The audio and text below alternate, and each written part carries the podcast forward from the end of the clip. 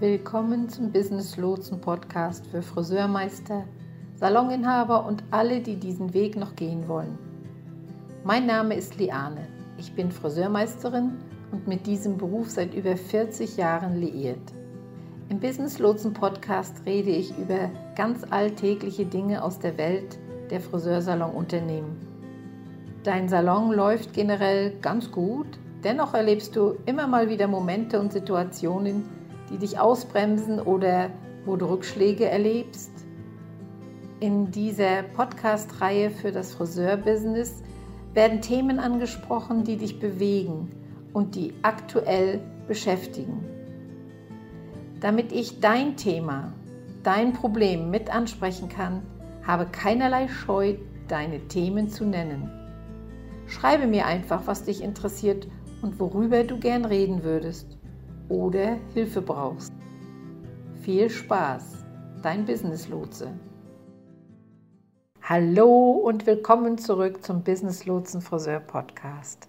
Ich bin wie immer Liane und freue mich sehr darauf, mit euch heute ein wenig über ein Thema zu plaudern, das mich in letzter Zeit sehr beschäftigt hat. Wir werden heute über vergiftete Produktivität und das Produktivitätsspektrum sprechen. Was ich damit genau meine, verrate ich gleich. Ich selbst bin zugegebenermaßen ein Leistungsmensch. Mit Leistung meine ich auf jeden Fall die beruflichen Leistungen. Zum Zeitpunkt dieser Aufnahme gibt es in meinem Haus keine schmutzige Wäsche oder etwas nicht Erledigtes im Haus. Das gibt mir auch immer das Gefühl, etwas erreicht zu haben. Ich habe eine Leistung vollbracht und ich kann das Ergebnis dieser Leistung sehen. Wenn ich sehe, wie erfolgreich mein Sohn in seinem Beruf ist und liebt, was er tut, habe ich das Gefühl, dass ich als Mutter etwas erreicht habe. Ich mag es, in jeder Hinsicht etwas zu erreichen und vor allem der berufliche Erfolg gehört dazu. Ich weiß, dass nicht jeder, der diesen Podcast hört, so veranlagt ist. Doch die meisten Menschen, die sich auf das Geschäft konzentrieren, die sich dafür entschieden haben, Unternehmer zu sein, haben sich für Leistung entschieden. Daran gibt es keinen Zweifel. Und die meisten Menschen, die solche Entscheidungen treffen, sind bis zu einem gewissen Grad Leistungsträger. Diejenigen von uns, die Leistungsträger sind, können wirklich auf die dunkle Seite abrutschen. Und die dunkle Seite könnte man als Workaholic bezeichnen. Es könnte das hektische Leben sein.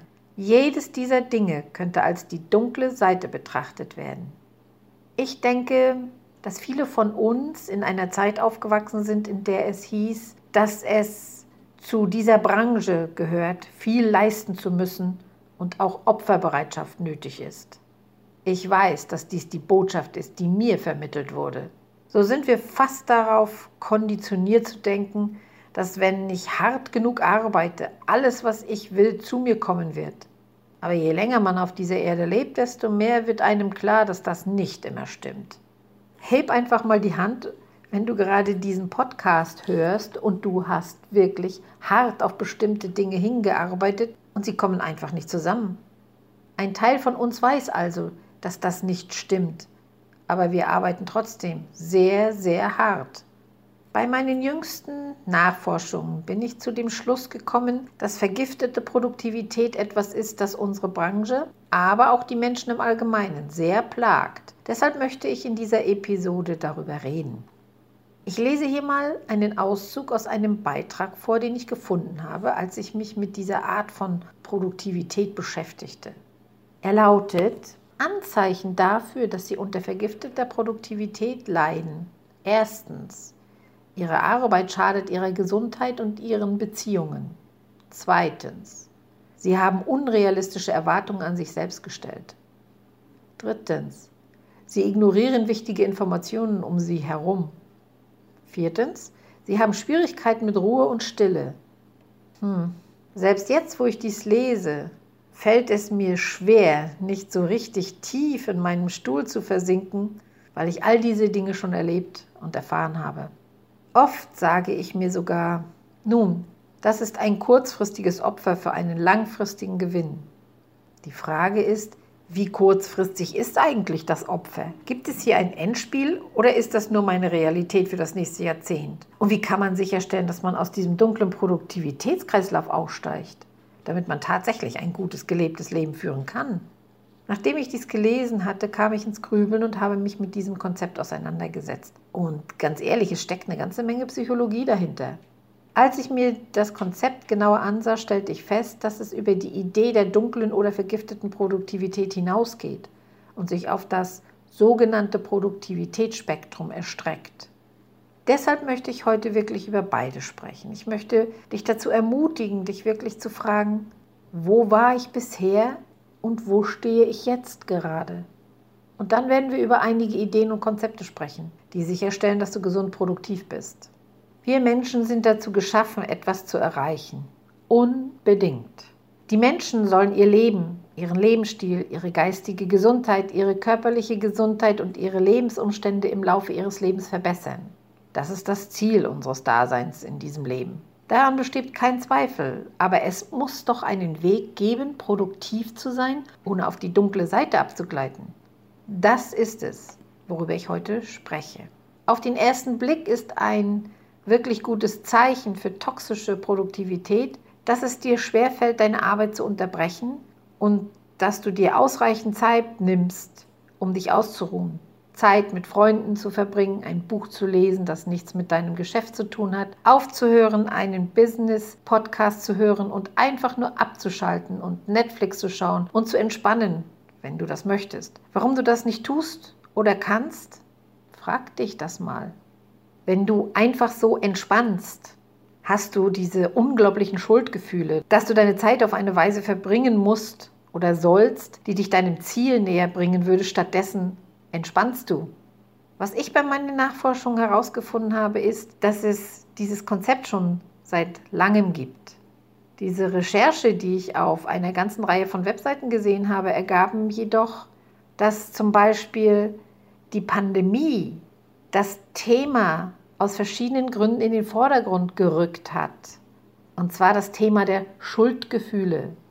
Es war sehr clever und sehr psychologisch angesetzt. Und man hat mit einer Sache ganz intensiv gearbeitet und das war die Angst.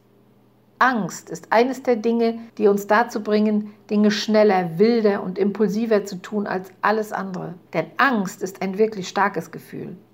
Viele von uns, vor allem in unserer Branche, haben die Angst, alles zu verlieren. Aus dieser Angst heraus sind sie zu allem bereit, ohne nachzufragen. Ich habe immer ganz offen gesagt, dass unsere Branche rezessionssicher ist. Dazu stehe ich nach wie vor. Ich glaube, wir sehen jetzt die Ergebnisse. Zwar durfte ich erkennen, dass die Ergebnisse sehr unterschiedlich sind, dahingehend, wo man sein Friseurbusiness betreibt.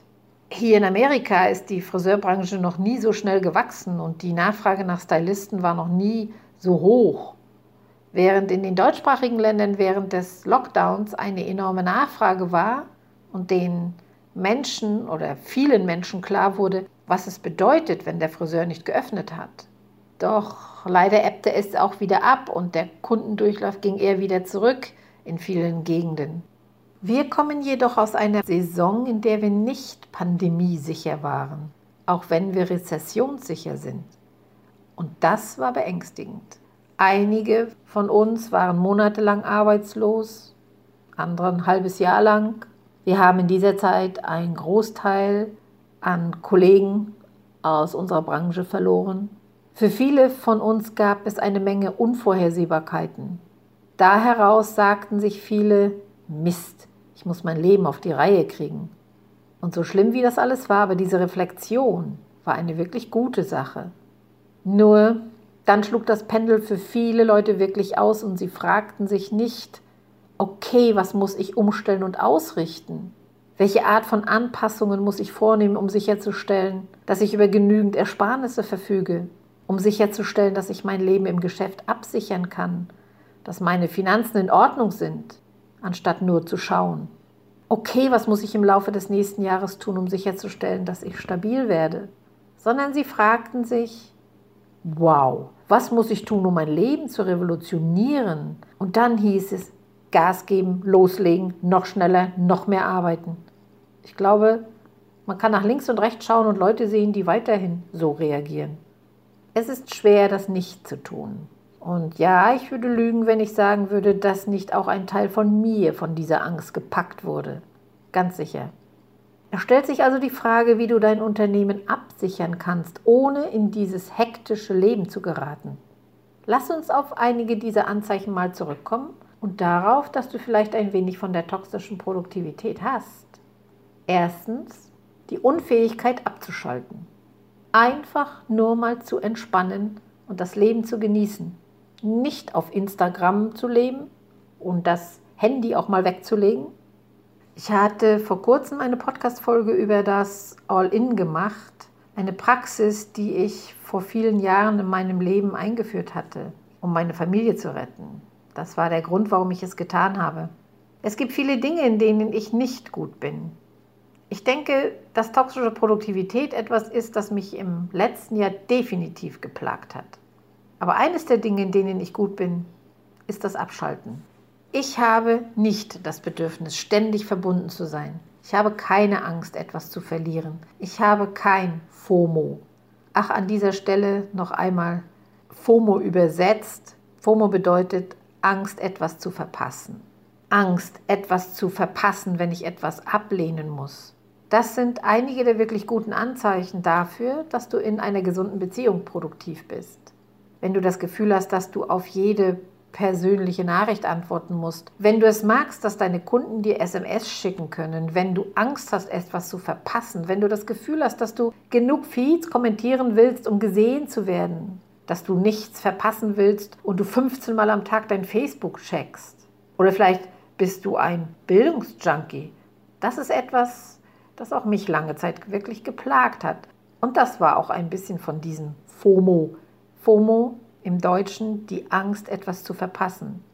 Ich habe einen Workshop nach dem anderen besucht, eine Masterclass nach der anderen, jede mögliche Gelegenheit, um zu lernen, dabei zu sein, alte Bücher zu lesen, alle Dinge zu tun, die ich dachte noch zu brauchen.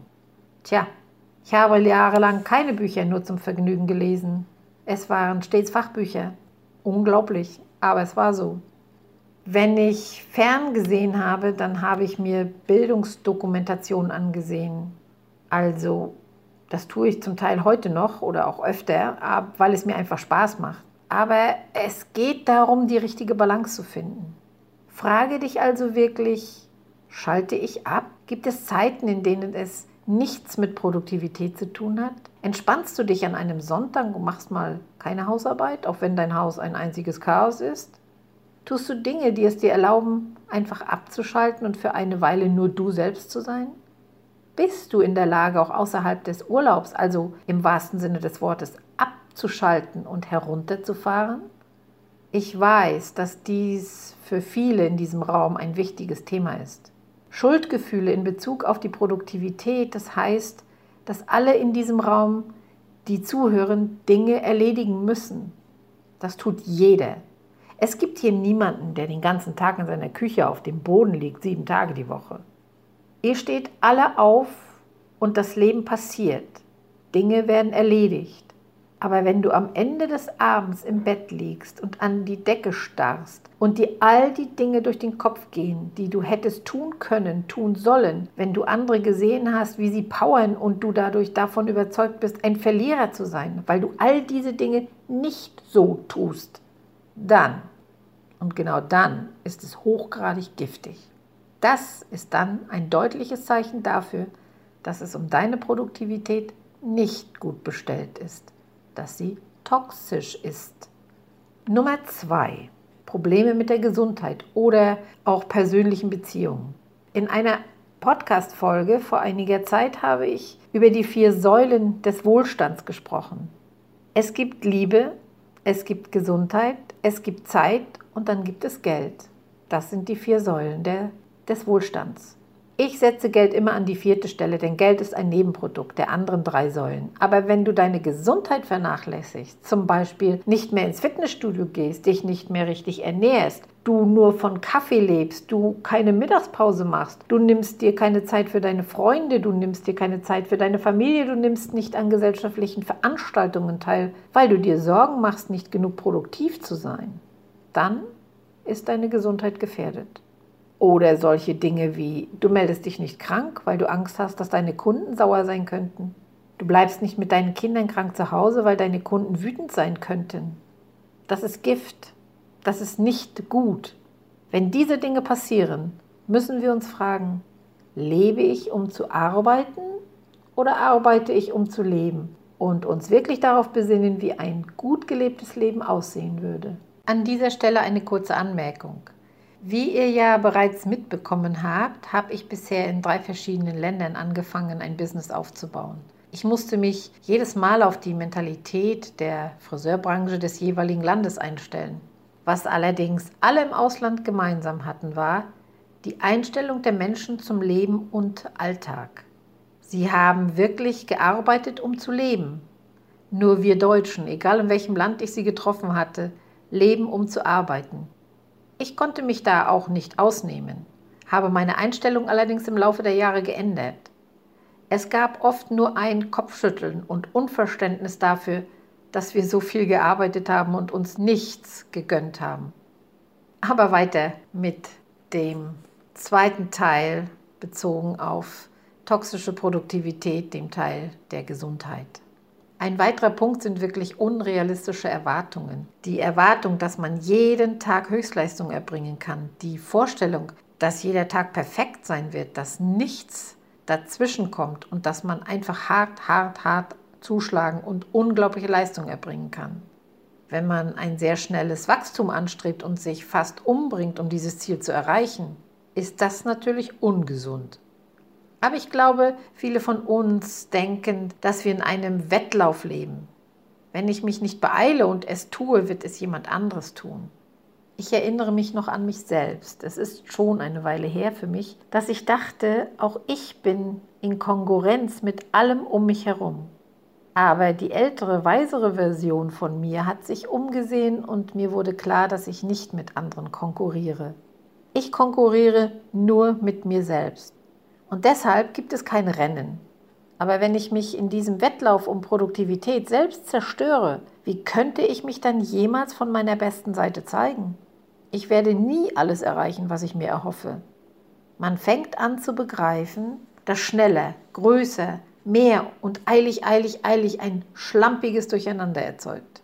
Das führt nicht zu den Ergebnissen, die man sich erhofft. Wenn man ständig unrealistische Erwartungen an hohe Leistung stellt, führt das zu Dingen wie das berühmte B-Wort, Burnout. Und das ist ein großes Zeichen für toxische Produktivität. Und schließlich die allgemeine Unruhe.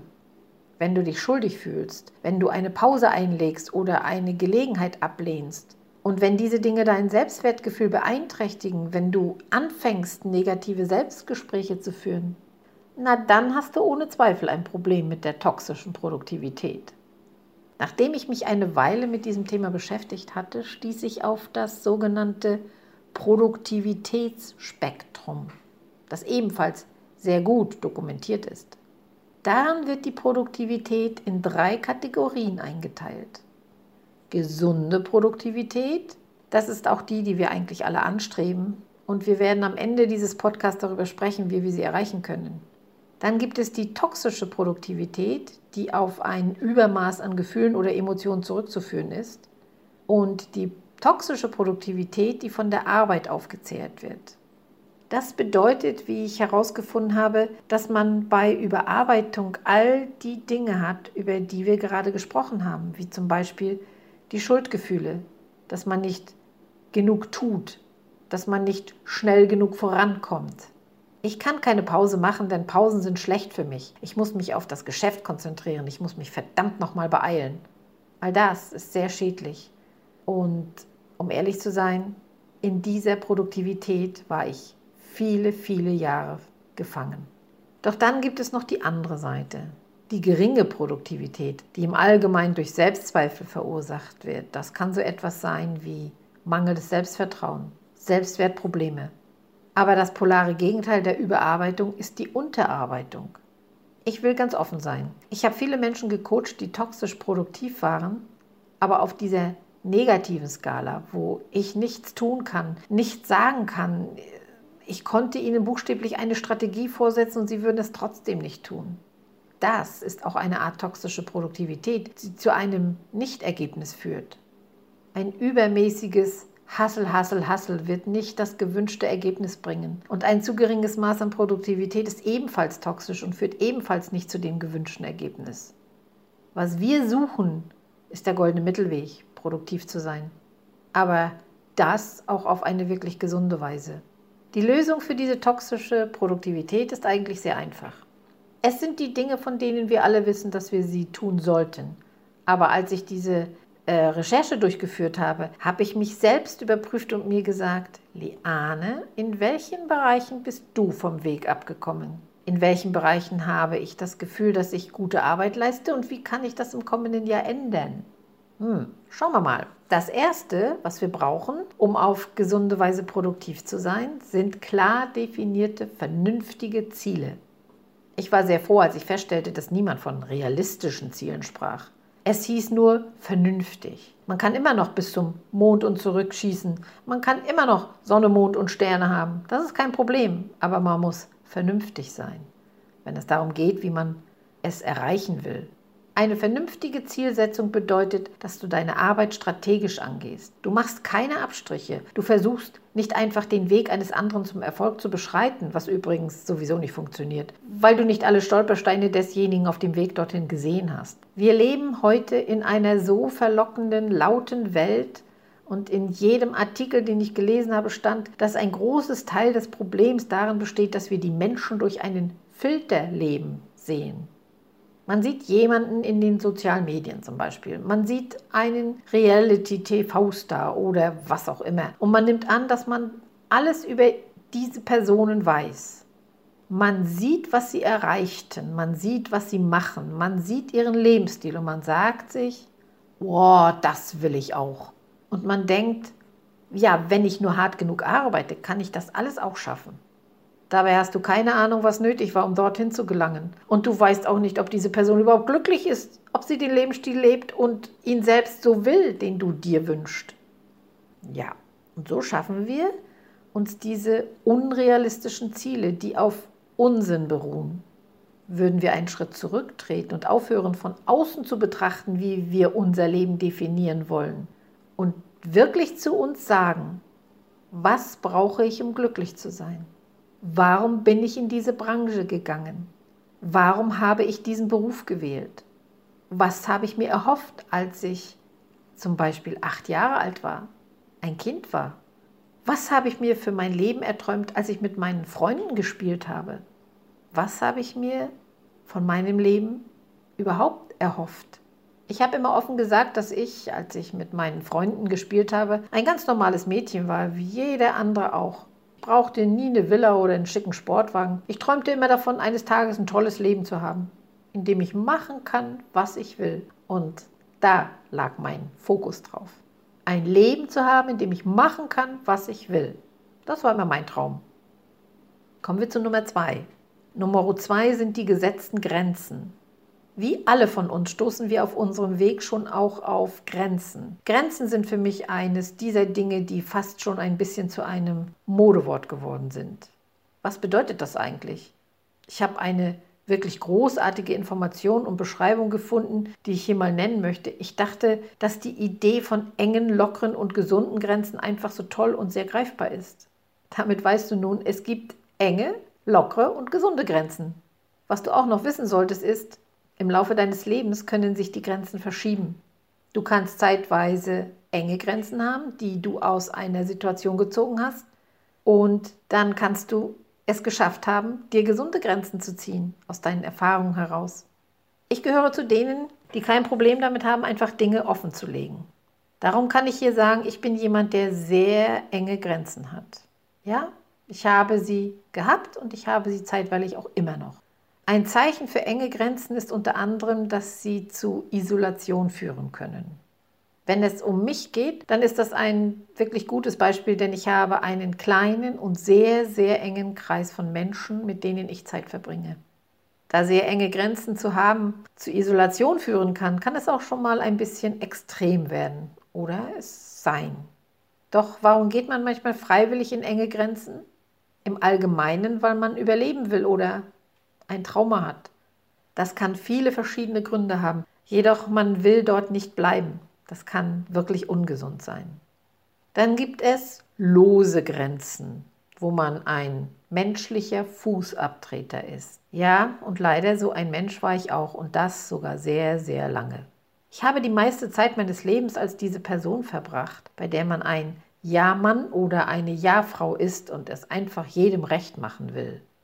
Und aus diesen losen Grenzen können Traumas entstehen, die dich dann in die engen Grenzen bringen könnten. Als menschlicher Fußabtreter, wie ich das so gerne nenne, wünscht man sich so sehr etwas zu erreichen, dass man glaubt, wenn man nur genug dient, genug tut, sich genug ins Zeug legt, hart genug arbeitet und die Zeit investiert, dass man dann schon erreicht, dass sich alles fügt. Ich bin hier, um euch als jemand, der ein geheilter Fußabtreter ist, zu sagen, wenn du als menschlicher Fußabtreter unterwegs bist und das Nein sagen nicht wirklich bei dir vorkommt, dann lasse dir von Herzen sagen, dass das nicht der Weg ist. Es wird nie passieren, dadurch zu erreichen, was man sich so sehr wünscht. Du oder ihr werdet ausgenutzt werden, ganz sicher sogar, und ihr werdet niemals alles erreichen, was ihr euch erhofft. Stattdessen lasst uns versuchen, gesunde Grenzen zu ziehen. Das ist, woran ich definitiv immer arbeiten werde und ich werde immer besser darin werden, weil ich nicht damit aufhöre, auch wenn ich jetzt schon in gesunden Grenzen lebe. Wenn man gesunde Grenzen hat, kann man selbstbewusst sagen, was man braucht und was man möchte. Man kann Nein sagen und muss sich nicht verstecken. Man wird nicht isoliert, sondern sagt einfach Ja, Nein, danke. Man kann sagen zum Beispiel, oh, ich weiß es wirklich sehr zu schätzen, dass du an mich gedacht hast, aber es passt gerade nicht. Oder du sagst, ja, ich weiß, es ist zu schätzen, dass du mich eingeladen hast, aber ich bleibe dieses Wochenende zu Hause und kein Schuldgefühl würde dich belasten. Damit hat es nichts zu tun, denn du entscheidest selbstbewusst, was für dich und dein Leben am sinnvollsten ist. Und du findest ein Gleichgewicht. Okay, dann haben wir noch eine Nummer drei und das ist dein fester Zeitplan für die freie Zeit. Also das finde ich jetzt wirklich toll, denn ich glaube, ich habe über dieses Konzept bisher nur so lose gesprochen, aber wenn ich mir das genauer anschaue, dann sollte man das vielleicht mal vertiefen. Eines der Dinge, über die ich spreche, ist, dass man als Friseur, als Salonbesitzer oder Ausbilder oder was auch immer deine Rolle in diesem Business ist, klar definierte Zeiten hat, in denen man in den einzelnen Positionen innerhalb des Unternehmens arbeitet. Über die verschiedenen einzelnen Positionen, die eigentlich klar definiert sind, auch in einem Friseurbusiness, sprechen wir nochmal detailliert. Und zwar innerhalb eines großen Trainingprogramms für die Friseure. Ja, da sind zum Beispiel deine Bürozeiten. Und für so ziemlich jeden von uns gilt die Frage, wo ist überhaupt dein Büro? Ja, für einige ist es im hinteren Teil des Salons, doch ich weiß auch, dass sehr viele ein Heimbüro haben. Und das Heimbüro kann manchmal dein Bett mit einem Laptop auf dem Schoß sein. Das Heimbüro kann der Tisch im Esszimmer sein. Es kann deine Couch sein kann der Beifahrersitz in einem Auto sein, auf dem man auf Facebook ist, Kunden-SMS schreibt und am Telefon arbeitet, während man eigentlich Zeit mit seinen Lieben verbringen sollte, oder? Das Homeoffice ist wirklich gefährlich, sogar sehr gefährlich. Du brauchst eine Auszeit. Du bist zu Hause. Es ist deine Freizeit. Habe ich eine echte Auszeit, in der ich, egal was passiert, auf Teufel komm raus, nicht arbeite? Auch wenn das bedeutet, dass ich zehn Kunden verliere, dann tue ich das. Aber es ist meine freie Zeit. Ich habe das in einer vorherigen Podcast-Folge bearbeitet. Was beängstigend ist, ist, dass es darum geht, diese gesunden Grenzen zu finden. Und ich bin da ganz ehrlich, ich habe mitbekommen, viele schaffen es nicht. Gesunde Grenzen sehen so aus, dass du so produktiv bist, dass du nicht verzweifelt bist. Dass du so produktiv bist, dass du nicht übermäßig durstig bist oder hungrig. Du so produktiv bist, dass du dir keine Sorge machst, etwas zu verpassen. Was ich befürchten muss zu verpassen, ist das Leben. Punkt. Man sollte sich erlauben, in mancher Hinsicht etwas nicht zu erreichen, damit man insgesamt mehr von dem Leben und dem Lebensstil erreicht, den man sich wünscht. Soweit dieses Thema als Folge innerhalb eines Podcasts. Und ich hoffe, es gab für dich einige wirklich gute und hilfreiche Erkenntnisse aus diesem Thema.